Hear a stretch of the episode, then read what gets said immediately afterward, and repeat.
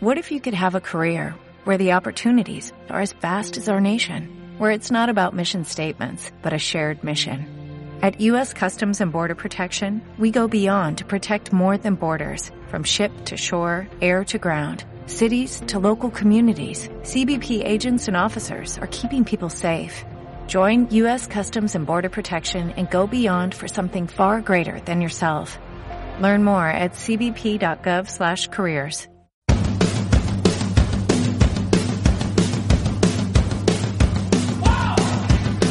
Ingrávidos. Juanjo López.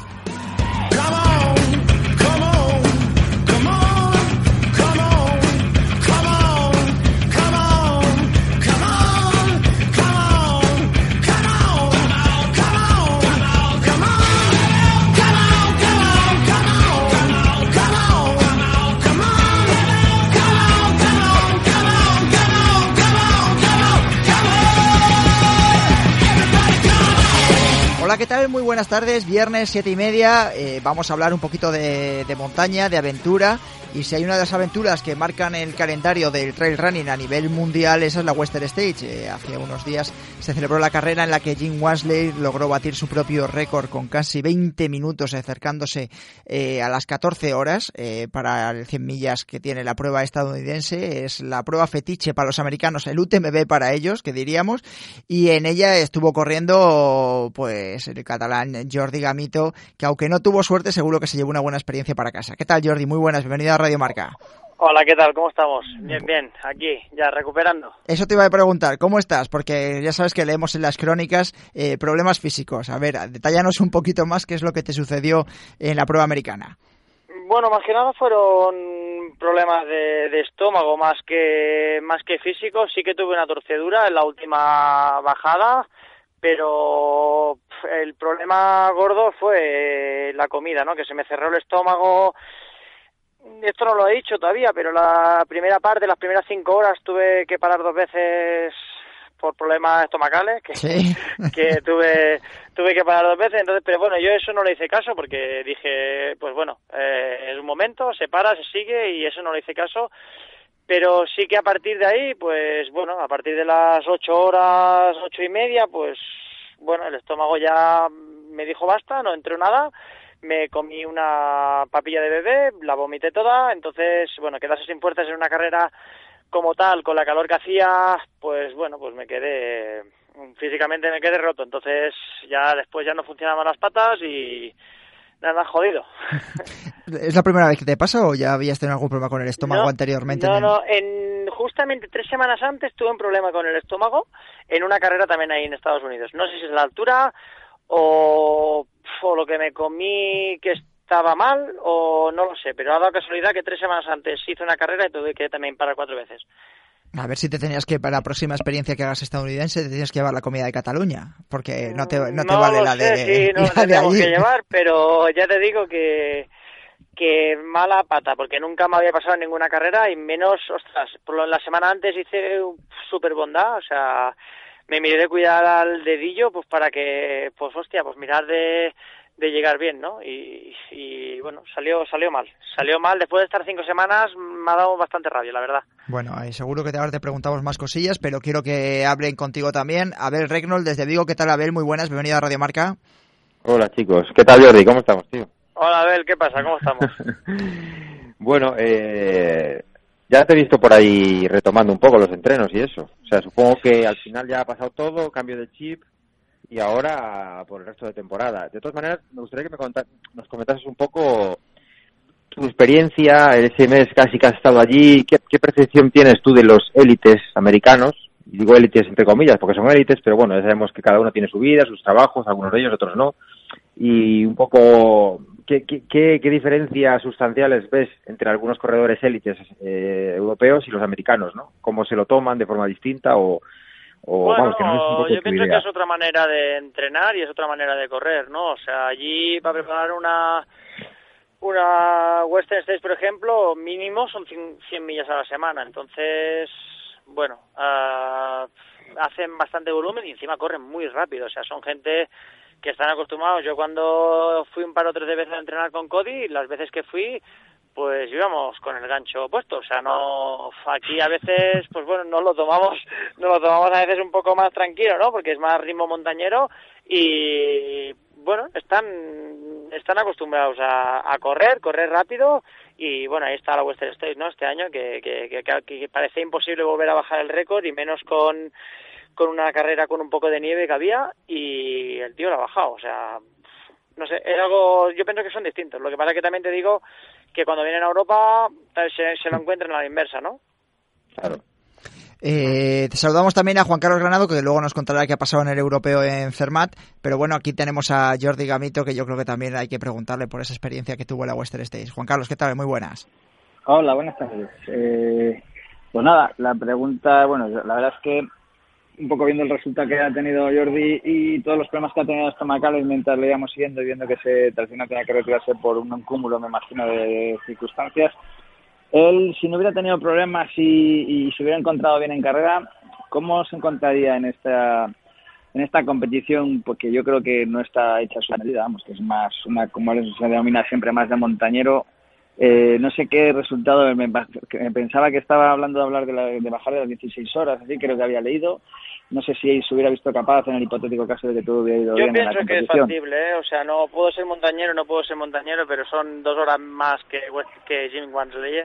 O sea, yo pienso que habiendo estado en el circuito, habiendo entrenado partes del circuito, pienso que es factible hacer 16 horas, a, pues eso, ¿no? Enfocando pues durante tres meses la carrera y mirando de prepararla, yo pienso que sí, que es, que es factible hacer hacer 16 horas menos, uh, bueno, menos ya es, es difícil, ¿no?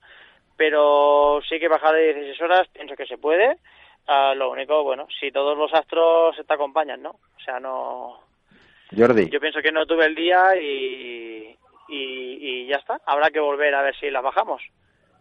Ah sería hacer un top ten ahí. Si estás debajo de las 16 horas, eh, por lo menos estarías ahí adelante. sí, sí, sí. Si piensa que cuando yo me puse a andar, al cabo de 15 minutos uh, me pasó Jeff, Jeff, el Jeff Browin. Si yo sigo ese ritmo, uh, Jeff no me pasa. O sea, Jeff hizo noveno.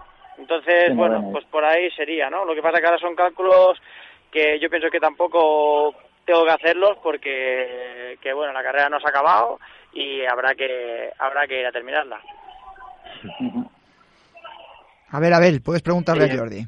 Sí, me gustaría que, como yo sé que él siempre se moja y no, y no tiene miedo a, explicar lo que piensa, me gustaría que me contase si según él y si es capaz de dar algún nombre de qué, qué corredor europeo podría hacer un buen puesto en una carrera como Western. Sobre todo él conoce a muchos élites, ¿no? Y hablo ¿Qué de europeo? Bueno, tanto Luis Alberto como, como, ostras, pues no sé, yo pienso que Luis puede hacer, Christopher, son gente que si preparan una carrera así, uh, bueno, la pueden hacer bien, ¿no? Hmm, tirando para casa, porque si nos ponemos a pensar en británicos y después de lo visto, por ejemplo, con Jonathan Albon, eh, a lo mejor... Sí, ¿no? Yo creo que podría estar ahí perfectamente. Yo, mira, aprovecho y yo te pregunto. Eh, eh, ¿Qué es eh, lo que te, por qué eh, tiene ese halo de mágico la Western States que yo cuando hablaba con Jim Wamsley el año pasado en Alto Sil hablan casi la pone al mismo nivel que UTMB. ¿Tú has percibido has percibido eso en los corredores americanos y en el público americano cuando llegaba a la carrera? Sí, sí, sí, sí, el público americano, ya te digo, sí, yo, yo, o sea, yo seguí seguí tirando por el público americano, ¿no? O sea, yo, yo seguí en carrera por ellos, ¿no? Porque, bueno, vinieron, me, intentaron, pues bueno, dar de comer, poner un poco de Coca-Cola y, y, que no me durmiera, ¿no? Que, siguiera en carrera y que me iba a llevar la villa, de, eh, sin importar el resultado. Entonces, bueno, no sé, yo pienso que es un UTMB en Estados Unidos, ¿eh? Totalmente. ¿Sí? Es decir, con las diferencias que existen, por supuesto, geofísicas. Con las diferencias que existen, uh, sí, pero yo pienso que es una UTMB en Estados Unidos, sí, totalmente. O sea, y aparte la gente, yo te digo, los avituallamientos espectaculares. O sea, yo una cosa que mm, los bidones en pocas carreras me los han cogido y me los han llenado, que, que la verdad la gente ahí está verdaderamente para ayudar. O sea... Eh, ¿ves, ¿Crees que a lo mejor el hecho de que mm, la participación ya de empezando a ver de corredores europeos, en tu caso, de haber cruzado el charco, estar allí participando, eh, esto va a permitir que haya otros corredores europeos, que lo mismo que pasa con los americanos que empiezan a venir al UTMB ya con ganas de demostrar que pueden estar adaptados a este tipo de terreno, ¿va a pasar con los europeos allí o lo ves más complicado, lo ves más cerrado? No, no es cerrado, lo único que es una carrera que va por sorteo, es una carrera que que hay 300 y pico corredores, no hay más, entonces, bueno, uh, es un poco más difícil que los corredores europeos entren, ¿no? Porque porque sí que tienes que tener, pues bueno, un poco la suerte a favor. Yo este año entré gracias al Total World Tour, uh, pero si llego a estar en el sorteo, pues a lo mejor me pasa como un jarro, que llevo cinco años probándolo. Entonces, bueno, sí que puede ser, lo que pasa es que nosotros lo tenemos más difícil. Ellos lo tienen más fácil para venir a Europa. Abel. No, justo, justamente estaba pensando en eso, ¿no? Que en UTMB corren miles de corredores, tiene más, hay más opciones, más posibilidades, pero luego te, encuentras con estas dos grandes pruebas en Estados Unidos, como la Harrock o la Western, y claro, es que hay 300 plazas y ni siquiera corredores de, de alto nivel como puede ser Jordi o, o, quien sea, pues tienen acceso a ellos. O sea, al final, si lo, si lo pensamos bien a nivel mediático y lo, es tan importante como un UTMB para los americanos, pero si te vas a los números, es que no tiene nada que ver ¿no? con, con un evento como UTMB, eh, con un hard rock o con una western que es mediático a nivel redes, pero claro, es que solo pueden correr 400 o 500 personas. Creo que en la western este año fueron 360 y pico que, que corrían, ¿no? Pero es que entonces, 369 creo que fueron. Es que va a ser muy complicado, entonces, hay que, por mucho que ellos, es decir, que nosotros tengamos esa percepción desde fuera de carrera grande, como dice Jordi, un UTMB allí para los americanos es muy complicado porque si tú no puedes abrir ese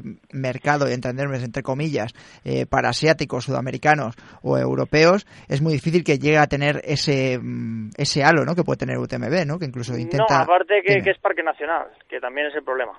Sí, sí, bueno, la semana pasada hablábamos, eh, Juan Carlos y yo también en la tertulia, el problema de, de la concepción ¿no? que existe en Estados Unidos con respecto a los parques eh, nacionales o naturales. Y claro que es muy es difícil, pero bueno, que a lo mejor existen otras fórmulas para que vaya o abran o destinen una serie de, pues yo qué sé, un 20 o un 30% de los dorsales eh, para gente de fuera. No sé, puede ser una opción, no sé. Eh, Jordi, te pregunto, al margen del tema este, y hablaba también, te, te, había preguntado Abel, y has hablado tú de la relación tuya con Cody Reed, en los días que has estado, las semanas que has estado preparando la, eh, pues la Western Stage allí en Estados Unidos, en Flagstaff. Eh, ¿Cómo salen ellos a matarse prácticamente entrenando? ¿Qué otras eh, anécdotas te ha dejado estar con los coconinos Cowboys, ¿no? Entrenando allí en Flagstaff? Ah, bueno, eh, pienso que, que aparte de esto, que es una zona peligrosa, ¿eh? O sea, aquí estamos muy tranquilos corriendo con nuestras cuatro vacas y cuatro cabras y allí, pues bueno, el primer día que salí con Cody nos encontremos dos serpientes cascabel, ¿no? Entonces, bueno, y Ryan se encontró un oso, entonces, bueno, pienso que, Nada. que, es, que pienso que es una zona que, hostia, tenía, yo tenía muchas ganas de venir de venir hacia casa, ¿eh? porque aquí se corre muy tranquilo, puedo poner la música y puedo estar disfrutando de la montaña, y allí, pues, no podía poner música, porque la primera vez que hice el tramo de Robinson Flat hasta Michigan Bluff, lo hice solo y, ostras, uh, pasé un poco de miedo, porque me perdí, y estuve seis kilómetros perdido y lo pasé un poco jodido porque no sabía ni dónde estaba, ¿eh?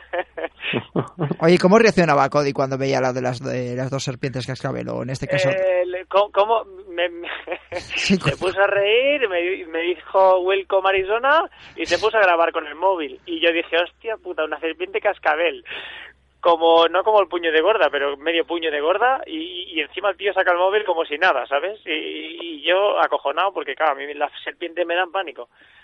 yo estaba acostumbrado a ver las, las ninetas aquí de, hostia, de nuestro Pirineo que, que son pequeñitas y no tienen nada que ver, ¿no? O sea, es ser una serpiente cascabel que si te pica te hace daño de verdad. Sí, sí, bueno, si solo crees que te, eh, fuese el daño, pero bueno. Y en el caso del oso, porque es verdad que, bueno, aquí estamos también más acostumbrados, estoy pensando en Alto Sil o en las zonas de la cordillera cantábrica que hay bastantes osos y cada vez más, eh, pero bueno, encontrarte con un oso eh, también es complicado, ¿no? No creo que es complicado en esa zona, ¿eh? O sea, no es complicado encontrarte con un oso, ¿eh? O sea, tanto en Flagstaff, cuando los, nos fuimos de Flagstaff, que yo ya viajé para California, se encontraron uno en el Buffalo Park, que es donde entrenan los coconinos. ¿Vale? O sea, había un, bueno, habían visto, había un estado de emergencia de que cuidado por la zona de Buffalo Park había osos. ¿Vale? Y luego en la zona de Green Gate, hasta, hasta meta se encontró uno, Ryan Sanders. Lucy Bartolomeo también se encontró uno durante las tres semanas antes de la carrera. Entonces, bueno, dicen que no hacen nada, que los osos si no está la cría no hacen nada, pero bueno, yo mejor no haberme encontrado porque porque ostras da un poco de miedo, ¿no?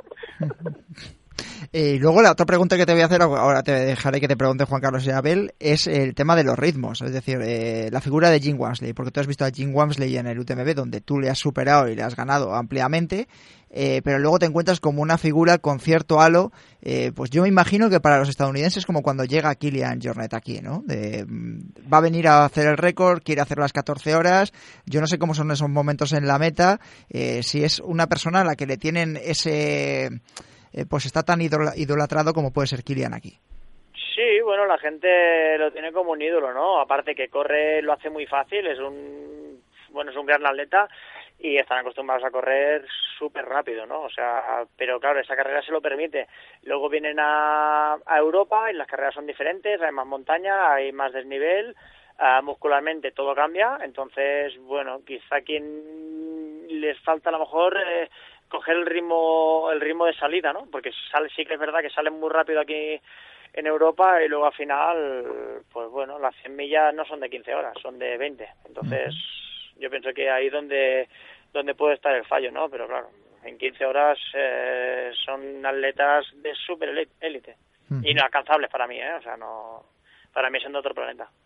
Eh, Juan Carlos, que seguro que este tema también te va a ti mucho el tema del cambio entre atleta, corredor de montaña. Juan Carlos. Espera, espera, Ya te escucho. sí, Te, sí, sí.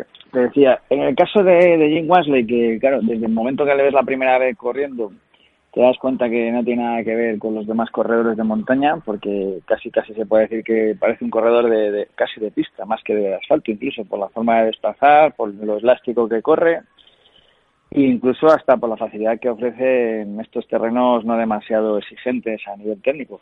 Eh, parece increíble que con esa forma de correr tan poco económica, a priori, eh, que eso parece desde fuera, luego viéndolo, si, si lo analizáramos seguramente tiene que ser muy económico porque si no de otra manera no podría aguantar 15 horas a ese ritmo, o 14 en este caso. Eh, sí que es verdad que es muy curioso eh, la gran diferencia que tiene de correr él con respecto a los demás corredores, ya no solo europeos, sino incluso con los americanos, que normalmente siempre en este tipo de distancias se corre todo mucho más bajo, las palancas siempre se elevan mucho menos, los pies están mucho más cerca del suelo. El otro día los vídeos que presentaban mientras estaban corriendo los subían a Twitter, eh, parecía que estaba corriendo con sus hermanos pequeños o con sus abuelos o algo así, por la forma de que desplazaba él y la forma que tenían los demás de estar enchepados para adelante, corriendo todos torcidos. Bueno, no sé, es, un, es bastante espectacular y diferente ver la forma de correr de este, de este corredor. No sé qué opináis un poco por ahí. Jordi que lo ha visto en directo. Yo no sé si habrá tanta diferencia entre el estilo de Jordi corriendo y el de Jim Wamsley. Bueno, yo no tengo estilo, o sea, no... no, todos tenemos estilo. Yo, no tengo estilo de correr, o sea, yo vengo, ya te lo digo, yo no soy, ni me crío en un centro de tecnificación ni he hecho atletismo, entonces, bueno, yo pienso que ellos son atletas, o sea, son atletas puros y duros, y, y bueno, ahí está la clase que tienen, ¿no? Para mí, o sea, Jim, tanto Jim como Jared, como Tom Evans, por ejemplo, uh, tienen un estilazo, o sea, no, ellos son atletas de pista traspasados a la montaña y, y nada, mira, ahí están los tiempos, ¿no? O sea, no... ¿Y la preparación, eh, Jordi, de las semanas previas cuando has estado en Flagstaff y demás, ha incluido algún día estar en la pista con ellos? ¿Ellos salen a las pistas? Eh, ¿Corren por caminos en llano? ¿Cómo es la preparación de, de, este tipo de corredores? Y si has compartido algo con ellos al margen de salir eh, pues por los parques que estabas comentando antes el día, los días que van a pistas, uh, yo no he ido ningún día. Así que en el, en el Buffalo Park es una eso es como bueno un circuito de dos millas que da la vuelta a dos millas y estás a 2.300 metros de altura, ¿no? Que eso también influye, ¿eh? O sea, que puedes estar a 2.300. Yo allí me acuerdo que no podía ni moverme los primeros días que, que, que me movía y decía, joder, si me esquema algo. O sea, y ellos, pues claro, están corriendo allí, a la que bajan a nivel del mar, pues vuelan. Es como si, si, si aire, ¿no? O sea, Sí, sí, sí, la altitud que se tiene que notar mucho, que además ellos lo han comentado muchas veces. Abel, ¿alguna otra pregunta para Jordi? Sí, bueno, mi pregunta es ya para el futuro. ¿Qué, qué en mente? ¿Qué tienes en mente para el resto de temporada, Jordi? ¿Qué tengo en mente? Pues ahora mismo si iré... Decirlo. Sí, hombre, sí, sí, sí. Voy a decir de momento las que tengo claras y luego ya veremos a ver, ¿no? Ahora, primero lo que tengo que recuperar es la confianza que, que este año, pues bueno, ¿no? Lo que lo que me falta porque estás de, con una buena, una mala, una buena, una mala, entonces, bueno, a ver si ya vienen, después de dos malas, a ver si viene la buena. Y ahora nos vamos a Grossgloner, a, Suiza, a Austria, a final de julio, y después a final de agosto la TDS, ¿no? Luego veremos, a ver, luego en principio voy a reunión, pero que eso ya está confirmado, pero bueno, veremos, a ver, sobre la marcha, sobre la marcha, pero estas dos, Grossgloner y TDS, sí que son son los siguientes objetivos y, nada, habrá que empezar. Hoy voy al fisio ya, en principio yo empiezo a correr a sábado, domingo, a lo mejor empiezo a correr suave y la semana que viene, pues nada, empezar ya a ver si podemos empezar a meter algo más de montaña y, y nada, pero sobre todo intentar recuperar esta semana porque no acabé la carrera, pero hice 130 kilómetros que, que, bueno, también el cuerpo se lo lleva, ¿no? Hoy en bicicleta, por ejemplo, ya me lo notaba, que todavía no estoy recuperado, que, que, estoy fatigado. Eh, ¿Hasta qué punto te ha podido cambiar eh, el hecho de la lesión que tuviste a principio de temporada, que te ha marcado? Es verdad que alargaste mucho la anterior. Eh, ¿Crees que si hubieses estado, hubiese sido una temporada habitual, hubieses llegado en mejores condiciones a la Western State? Eso está seguro. Eso estoy convencido, si más no, con mucha más confianza. Pero bueno, que si me fuera pasado lo de la barriga, fuera estado en el mismo sitio. ¿eh? O sea, ya, por eso. O sea, no. Sí, sí, sí. Yo pienso que fuera llegado mejor, si más no, con más tirón, ¿no? O sea, si ya fuera empezado en enero a correr, pues fuera empezado y llegado con más tirón. Pero bueno, este año ha venido así y, y nada, sí que hemos hecho algunas carreras buenas pero pero nada, yo pienso que tenemos que seguir entrenando, ahora recuperando de esta, recuperar el tobillo que está al 100% y, y nada, por lo siguiente, o sea, pasar página y, ya está. Bueno, bueno, perfecto. Pues nos quedamos con esa experiencia. Seguro que a, muchos de los oyentes le ha llamado la atención también lo de las serpientes cascabel, como a nosotros. Eh, que haya mucha suerte eh, para el resto de la temporada, que recuperes y que sigamos disfrutando de tus éxitos, Jordi. ¿Vale? Gracias por haber estado en Radio Marca. Gracias a vosotros. Un saludo. Un saludo. Y antes de nuestro tiempo de tertulia para hablar de la Western State y después de haber escuchado a Jordi Gamito con esa experiencia eh, que vivió en Estados Unidos, eh, pues teniendo aquí a Juan Carlos Granado, quiero que nos cuentes un poquito lo que ha pasado con, eh, bueno, pues en el en el Europeo de Carreras por Montaña, que se ha celebrado eh, este pasado fin de semana, y en el que España, bueno, pues cualquiera que ha visto un poco los resultados podría decir que son un poco discretos, pero es que viendo también a corredoras, por ejemplo, eh, me contabas fuera de micro el ejemplo de la francesa, de Blandine Girondel, campeona del mundo de trail running hace apenas eh, un mes en Portugal, en el Mundial de Trillos dos Abutres, que ha quedado la 21, me has dicho, Juan Carlos. Pues exactamente ha quedado la número 25 y por lo visto no se encontró sus mejores momentos. De hecho, las compañeras nuestras, nuestras aletas, nos dijeron que la pasaron subiendo y, bueno, pues las sensaciones no deberían ser muy buenas. Igual ha tenido un bajón después del Campeonato del Mundo y no lo está preparando, no lo ha preparado al 100%. Sí, bueno, también puede entrar en, en, liza ese tipo de preparación. Lo que más me llama la atención es la diferencia. Bueno, cuéntanos un poco, que yo he estado viendo los resultados. Eh, campeona del mundo de carreras de, digo, campeona de Europa de carreras de montaña. Bueno, pues yo creo que los suizos eh, se lo prepararon bien, tienen corredores muy adaptados a, esta, este tipo de terreno, distancias. Se celebraba en Suiza también. Exactamente, la verdad es que lo tienen, lo tienen todo muy bien preparado y bueno, el entorno era eh, incomparable, como se suele decir. Idílico. Eh, idílico. Las fotos que tenemos de meta son espectaculares, eh, porque el día salió curioso, aunque empezó lloviendo por la mañana. Y los suizos hicieron un buen papel. La, la chica que ganó, que es la tercer año consecutivo que ganó, que es Maud Madis, pues este año le costó un poco más porque una una austriaca que, uni, perdón, sí, es, es austriaca, sí, que viene de la ruta, de la pista, es decir, es el ejemplo perfecto del tipo de corredor que suele venir a estos campeonatos. Mm, casi todos vienen ya de rebotados de otras distancias, de otras, de otras especialidades. Atléticas. Atléticas. Eh, y luego también se da la confluencia de corredores de montaña y por montaña más tipo skyrunning que, que, bueno, pues aparentemente tienen un poquito de desventaja en este terreno, pero bueno, los que suben bien y se desenvuelven bien y yo creo que entrenando de una forma muy completa, lo hicieron de forma muy, muy loable, como puede ser el, el noruego jovencito, el Stian este, que entró segundo, hizo un carrerón impresionante, a pesar de que los ritmos que se manejaron en la primera parte de la carrera pues los chicos andarían cerca de los 3 minutos por kilómetro y guardando, y las chicas no, las chicas salieron a cañón y ya desde el principio fila india. Bueno, a ver, información de servicio antes de, seguir eh, evaluando un poquito este campeonato de Europa de Cermat de carreras de montaña. Eh, Gran Bretaña primera en el equipo masculino, eh, segundo Italia, tercero Noruega, cuarto Suiza, quinto Francia y sexto España. Yo creo que a priori en la previa hablábamos de los franceses y fíjate, habéis estado ahí con ellos. ¿Por qué estas diferencias tan grandes entre un campeonato de del mundo de trail running eh, y el campeonato de Europa? Es decir, esas diferencias que hay. Bueno, yo no, no me sorprenden mucho los resultados, excepto lo de Francia, que igual es verdad que este campeonato o no lo han preparado de la forma tan exhaustiva y exquisita como hicieron a Butres, aunque llevaron un muy buen equipo, pero yo no sé si es que ellos fallaron o realmente que el nivel de las otras selecciones en este tipo de distancias es altísimo, porque yo al final soy un poco friki de, ver un corredor, un atleta, cómo está estructurado sus músculos, sus piernas, la longitud de las palancas y tal, y ya ver verdaderos atletas, gente que tiene toda la pinta de haber salido... Es decir, una prueba más atlética que del perfil de corredor distinto a lo que pudimos ver en el Mundial de Trail Running de Portugal. Es más explosivo, mucho más completo, entre comillas. Esta gente se puede adaptar perfectamente a las largas distancias y, dan un salto de calidad bestial. Y con una, ya te digo que la, la fisionomía de estos corredores es portentosa. Se les ve que son corredores de verdad y, lo preparan bien. Son esfuerzos de una hora que requieren alta intensidad eh, durante todo el esfuerzo, momentos de andar, no, no creáis que fue todo correr a toda velocidad y, Hombre, al final había mil positivos, ¿no? En positivos, kilómetros. Con pendientes del 25, el 27% en algún momento. Y realmente el terreno no era técnico, pero tampoco era una pista. O sea, sí que había piedra, había raíz, había momentos en los cuales había que justo decidir dónde apoyar los pies porque no, no estaban claros los apoyos. Y bueno, pues eh, fue muy completo. Según los corredores les gustó mucho el recorrido porque era muy completo. Momentos de correr deprisa, momentos de pensar un poco dónde apoyar, momentos de andar y momentos de agonía.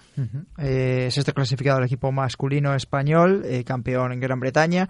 En el cuadro femenino, Italia campeona de, de, Europa, segunda la selección francesa, tercera Suiza, cuarta Alemania, quinta Gran Bretaña, sexta República Checa, séptima Noruega y octava España, liderada por Virginia Pérez Mesonero, Azara García de los Salmones, Raquel Gómez y Julia Font. Bueno, eh, aparentemente tenía un poquito más de esperanzas en las chicas. Sí que es verdad que, bueno, alguna de las corredoras se fue un poquito más atrás de lo esperado.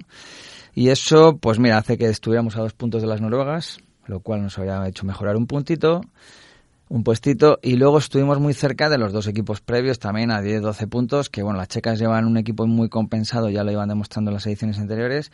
Y el equipo previo pues el Gran Bretaña que pues igual es un equipo que no tiene destaca a nadie pero ahí estuvieron todas entre las 20 primeras. Entonces ahí reduce mucho nuestras posibilidades de adelantarlas. Pero bueno que yo con una actuación un poquito más compensada entre las tres eh, corredoras, sí que hubiéramos podido estar ese sexto puesto.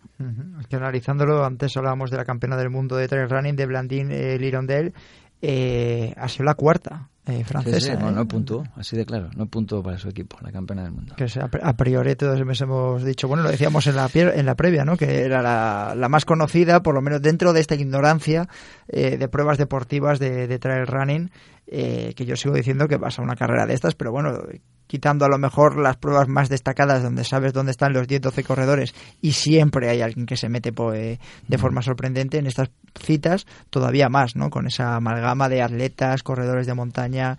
Eh, bueno, hay una serie de corredores que yo haciendo revisión de los años previos eh, lo corren todos los años y, y, están ahí siempre, entre los 7 primeros, 10 primeros, 15 primeros y bueno, depende del nivel de ese año o si es subida y bajada que también influye mucho en el rendimiento final. Sobre todo si hay descenso cambia también un poquito la... De hecho, los corredores nuestros, había 45 metros de desnivel negativo. ¿Cuánto?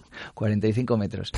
Y claro, en la poca bajada que había, que era un momento en la intermedia y otro en la final, pues Eduard Hernández, que por ejemplo es un gran bajador, se tiró ahí como un descosido, adelantar cinco puestos. Dame algo, Se llevaba a la gente por delante. Claro, claro.